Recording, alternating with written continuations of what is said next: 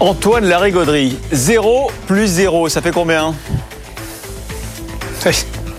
Ça fait rien du tout. Euh, c'est vrai que c'est la clôture d'hier et en gros, on est en train de se refaire à 24 heures d'écart.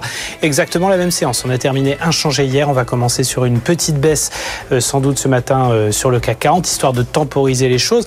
Il faut dire que hier, en l'absence de cotation du côté de Wall Street et des investisseurs américains, les volumes d'échanges sont restés très maigres. On était du côté des, des 2 milliards d'euros d'actions négociées.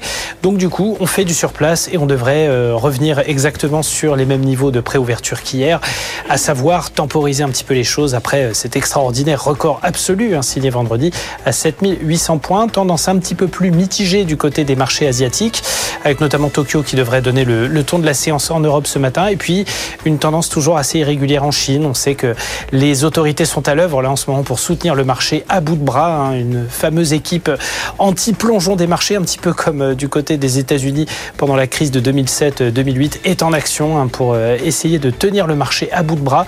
Les banques euh, privées du pays sont en train de réduire euh, leur taux à 5 ans aussi pour fluidifier un petit peu le marché. Donc petit sentiment d'urgence, mais pour l'instant ça a l'air de tenir. Donc légère baisse à attendre en Europe pour l'ouverture. il y aura quand même deux belles publications du CAC 40 aujourd'hui, Air Liquide et Carrefour.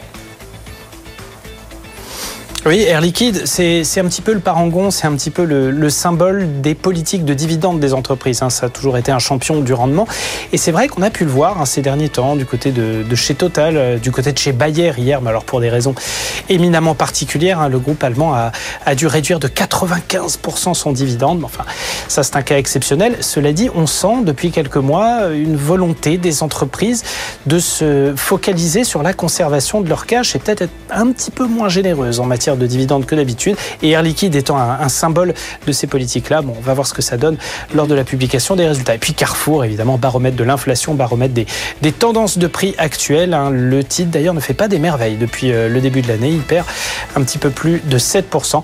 Euh, et puis, euh, juste histoire de revenir sur Forvia, effectivement, hein, c'est vrai que le groupe avait publié des résultats qui étaient quand même dans les clous de ce que prévoyaient les analystes. Hein, et ce plan de restructuration en Europe montrait le dynamisme du groupe à vouloir se focaliser sur les zones de, forte activité, mais ça n'a pas servi, effectivement. Le titre signe une baisse de 12,5%, un symbole un petit peu du contexte compliqué pour les équipementiers automobiles en ce moment, alors que ça va beaucoup mieux du côté des constructeurs eux-mêmes qui signent de très très belles performances. Pour l'instant, peut-être ça sera les prochains, on en parlera plus tard. Merci beaucoup euh, Antoine.